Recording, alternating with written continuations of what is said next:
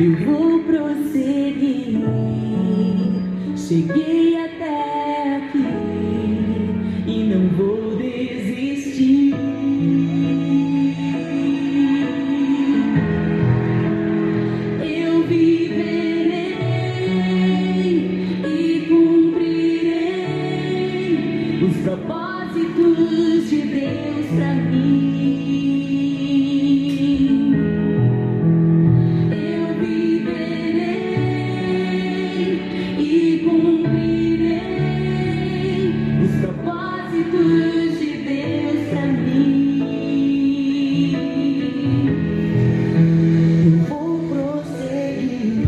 Deus é bom o tempo todo e o tempo todo Deus é bom. Eu vou prosseguir, não vou desistir. Cheguei até aqui. Há um chamado para mim, há um chamado para você. Precisamos cumprir os propósitos, precisamos viver pelo propósito. Graça e paz. Eu sou o pastor Paulo Rogério, da Igreja Missionária no Vale do Sol, em São José dos Campos. Nós estamos juntos em mais um encontro com Deus. Vamos trabalhar um pouquinho, compartilhando da palavra. Deus tem nos falado sobre a Sua maravilhosa graça. Como é bom conhecer a graça. E mais do que conhecer a graça, como é bom desfrutar da graça de Deus. Como é bom experimentar esse amor, esse favor que nós não merecíamos. No último enquanto, no último encontro, enquanto falávamos da graça e os assuntos que tratamos foram concernentes às características da graça salvadora. E nós falamos que a graça, ela é soberana, ela vem da parte de Deus. Nós falamos que ela é superabundante. Onde o pecado entrou, onde o pecado abundou, superabundou a graça de Deus. Em outras palavras, a graça é infinitamente mais poderosa para o bem do que o pecado de Adão foi para o mal. A graça também é multiforme. Nós falamos que para cada situação, Deus se revela de uma forma, porque Ele é gracioso, Ele é o Deus da graça. Falamos também que a graça de Deus é suficiente. A graça de Deus sendo suficiente, queridos, ela é suficiente para nós vivermos uma vida vitoriosa em qualquer circunstância. Somos abençoados nessa terra, somos. Muitas vezes nós pedimos para Deus que nós queremos algumas coisas e como não pedir para Deus quando nós sentimos que alguma aflição, alguma dor de repente esteja nos afligindo. Mas é interessante nós sabermos, biblicamente, que muitas vezes Deus nos abençoa nessa terra, não destruindo ou não retirando um mal que nos aflige, mas pela graça, Ele pode transformar esse mal em motivo de fé, de crescimento espiritual, de testemunho. Sabe, queridos, Deus não tem prazer na nossa dor, mas as horas que Deus mais extrai virtude, fé, dependência, é na hora da dor. Porque na hora da dor nós sabemos a quem recorrer. E muitas vezes nós vamos estar passando por algumas situações difíceis e vamos pedir para Ele nos tirar daquela situação. E muitas vezes Ele não vai nos tirar daquela situação.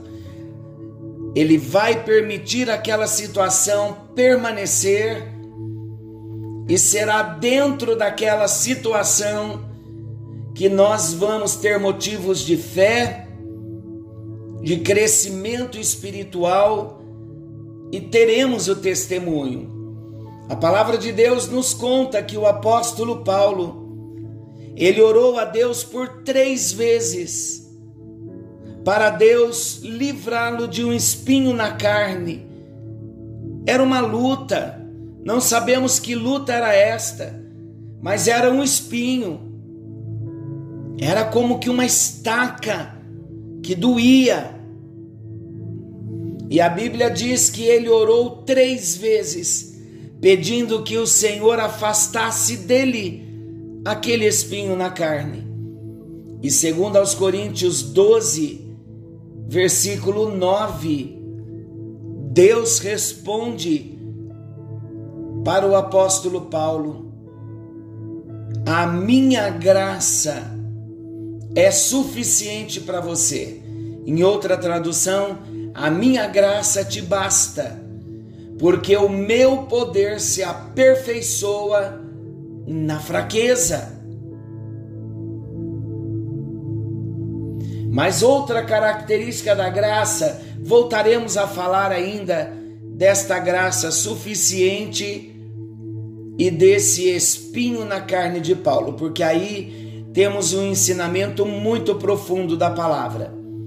Mas mais uma característica da graça, ela é eterna.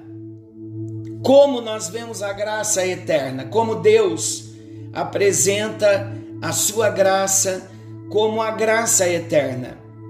Deus planejou, Deus determinou a salvação da humanidade. Sabe desde quando? Desde a eternidade. Antes mesmo de Deus ter criado o homem, ele sabia que o homem que ele criara iria pecar iria se afastar. Então Deus planejou e Deus determinou a salvação de toda a humanidade desde a eternidade. Então nós entendemos que a salvação ela é um ato da graça imensurável de Deus. É um ato da graça imensurável do Senhor. Independente do esforço humano, não depende do esforço humano. A graça de Deus é um ato de Deus, é uma ação do coração de Deus. E não depende do esforço humano. E a graça é baseada no sacrifício de Jesus Cristo na cruz do Calvário. Olha 2 Timóteo 1,9 novamente, diz assim: ele nos salvou e ele nos chamou, falando do Senhor, com uma santa vocação, não em virtude das nossas obras, por causa da sua própria determinação e graça. E esta graça nos foi dada em Cristo Jesus desde os tempos eternos. Não é invenção minha, não são palavras minhas Paulo escrevendo a Timóteo, 2 Timóteo 1:9. Queridos, o que é a graça de Deus? A graça é tudo que nós precisamos para vivermos uma vida vitoriosa. Tudo que eu preciso para ser vitorioso depende da graça. Nós não podemos depender em nenhum momento dos nossos esforços. Muitos lutam dependendo da sua capacidade, dos seus talentos naturais, dos recursos que tem. Mas não, nós não podemos depender dos nossos esforços. Precisamos depender da graça. Somente a graça de Deus é capaz de suprir todas as nossas deficiências porque por mais que julgamos ter recursos, por mais que usemos os nossos esforços, as nossas capacidades, os nossos talentos naturais, existem muitas deficiências em nós. E se não dependermos da graça de Deus, nós sucumbiremos, queridos.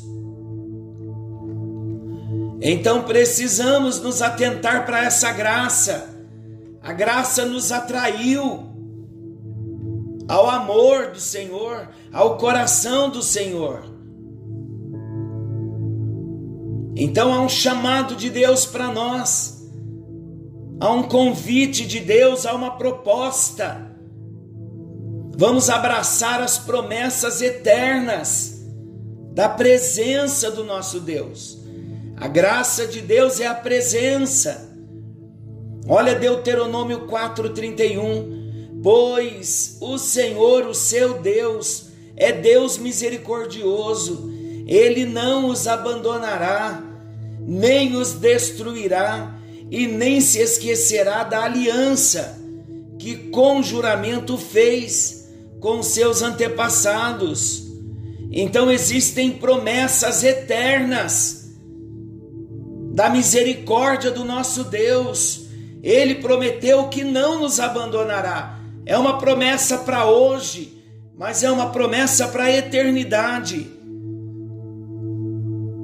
E ele também diz que não nos destruirá, e ele nem se esquecerá da aliança que com juramento ele fez com Abraão, com Isaac, com Jacó. Promessa essa, aliança esta, com seu amigo Abraão, para que a bênção de Abraão nos alcançasse. Então vamos nos atentar para as promessas. O nosso Deus é Deus que faz promessas, e as promessas do Senhor são eternas. Há um chamado do Senhor por causa da graça, para que nós venhamos fazer parte no relacionamento com o nosso Deus Pai. Salmo 71, 14 e 15 diz assim: Mas eu sempre terei esperança e te louvarei cada vez mais. A minha boca falará sem cessar da tua justiça e dos teus incontáveis atos de salvação. Sabe o que é isso? Relacionamento com Ele, experiência com Ele, a boca falando sem cessar da justiça e dos incontáveis atos de salvação. Só tem essa experiência quem tem relacionamento com Deus, que tem alegria de celebrar, de contar a justiça, de declarar a justiça do Senhor, de proclamar os atos de salvação do Senhor. Então, tudo que nós precisamos é continuar a nossa jornada cristã. Por isso, do hino de abertura, eu vou prosseguir. Cheguei até aqui e não vou desistir. Eu viverei e cumprirei os propósitos de Deus para mim. Para que isso aconteça, precisamos continuar nos alimentando da esperança em Deus Precisamos continuar louvando ao Senhor. Precisamos continuar agradecendo ao Senhor por todas as situações que nós vivemos, por tudo que nós passamos. E precisamos manter os nossos pensamentos no alto. Olha Colossenses 3, 1 e 2. Portanto, já que vocês ressuscitaram com Cristo, em outras palavras, já que vocês nasceram de novo, já que vocês experimentam o poder da vida ressurreta de Jesus, quem experimenta o poder da vida ressurreta de Jesus? Só quem nasceu de novo, quem experimentou o milagre do novo nascimento. Então, Paulo escrevendo aos Colossenses, ele diz: Portanto, já que vocês ressuscitaram com Cristo, procurem as coisas que são do alto, onde Cristo está assentado à direita de Deus. Mantenham o pensamento nas coisas do alto e não nas coisas terrenas. Queridos, há um segredo maravilhoso. para sermos abençoados, para sermos bem-sucedidos, é sempre estarmos com o pensamento nas coisas do alto. Porque quem está com o pensamento nas coisas terrenas, ele se torna materialista, avarento. Mas e aí o que acontece? Ele não pode prosperar. Mas aquele que mantém o pensamento no alto, Deus o prospera com propósitos, porque Deus sabe que ele vai investir na obra de Deus, porque o coração dele não está nas coisas que ele possui, mas está no alto. Então, se nós mantivermos o pensamento no alto, Deus vai nos prosperar e vai enriquecer a muitos. Olha, preste bem atenção no que eu vou dizer. Não vou falar heresia, mas eu vou falar algo muito sério e certo. Há muitas pessoas que têm um chamado de Deus para prosperarem, mas ainda não prosperaram porque o pensamento está nas coisas terrenas, ainda está muito preso.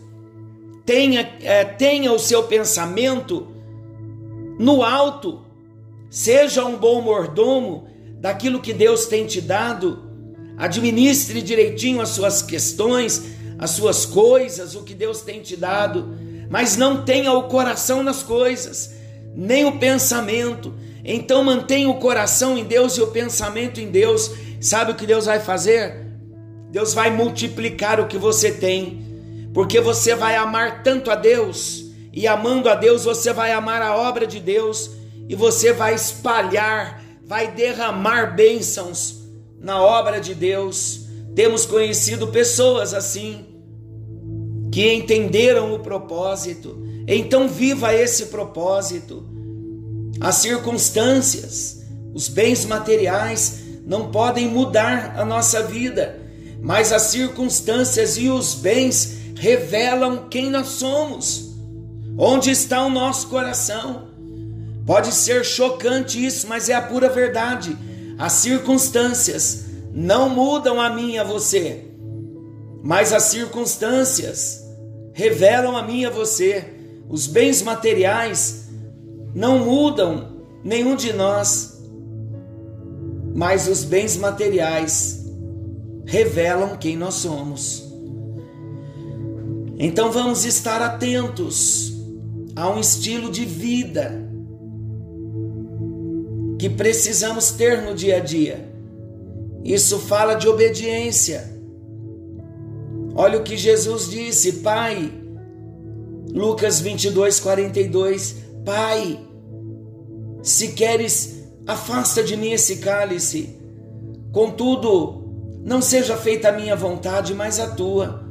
O próprio Jesus obedeceu de maneira extrema e extravagante.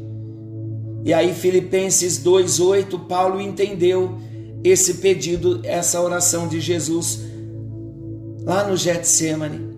E agora, então, Paulo diz em Filipenses 2,8: E sendo encontrado em forma humana, humilhou-se a si mesmo e foi obediente até a morte e morte de cruz.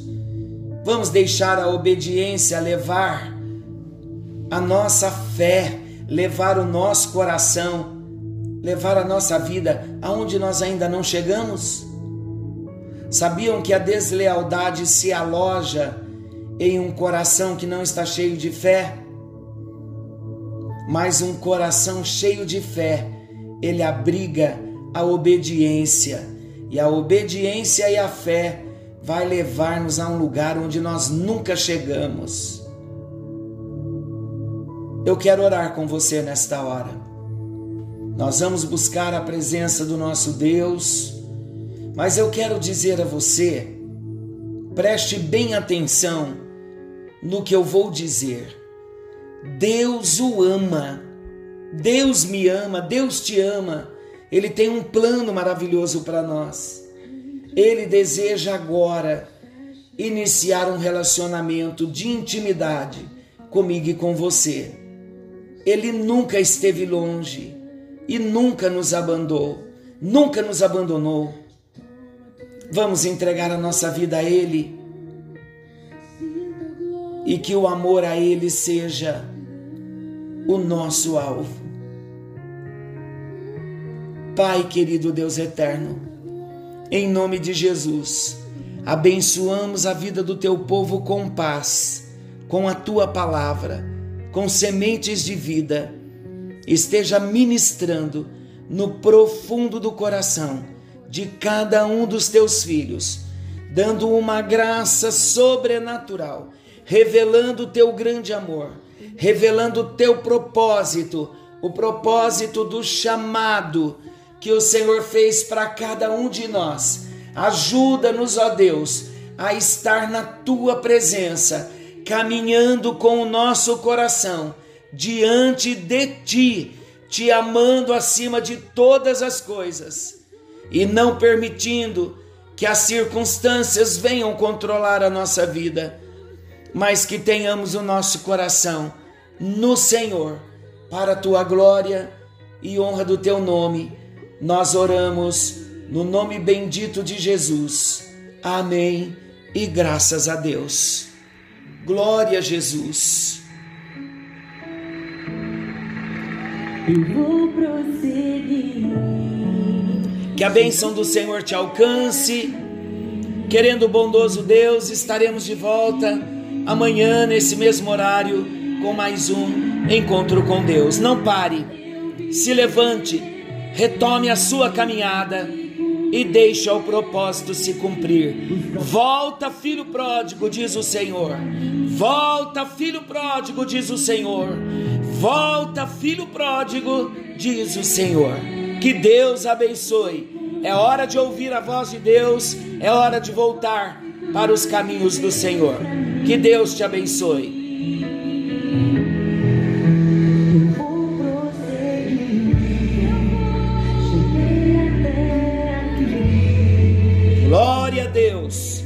Temos uma excelente notícia, uma notícia maravilhosa. No próximo domingo, nós retomamos o nosso culto presencial às 10 horas da manhã e às 17 horas. Vocês poderão voltar domingo às 10 horas e às 17 horas. Esperamos por vocês. Deus os abençoe.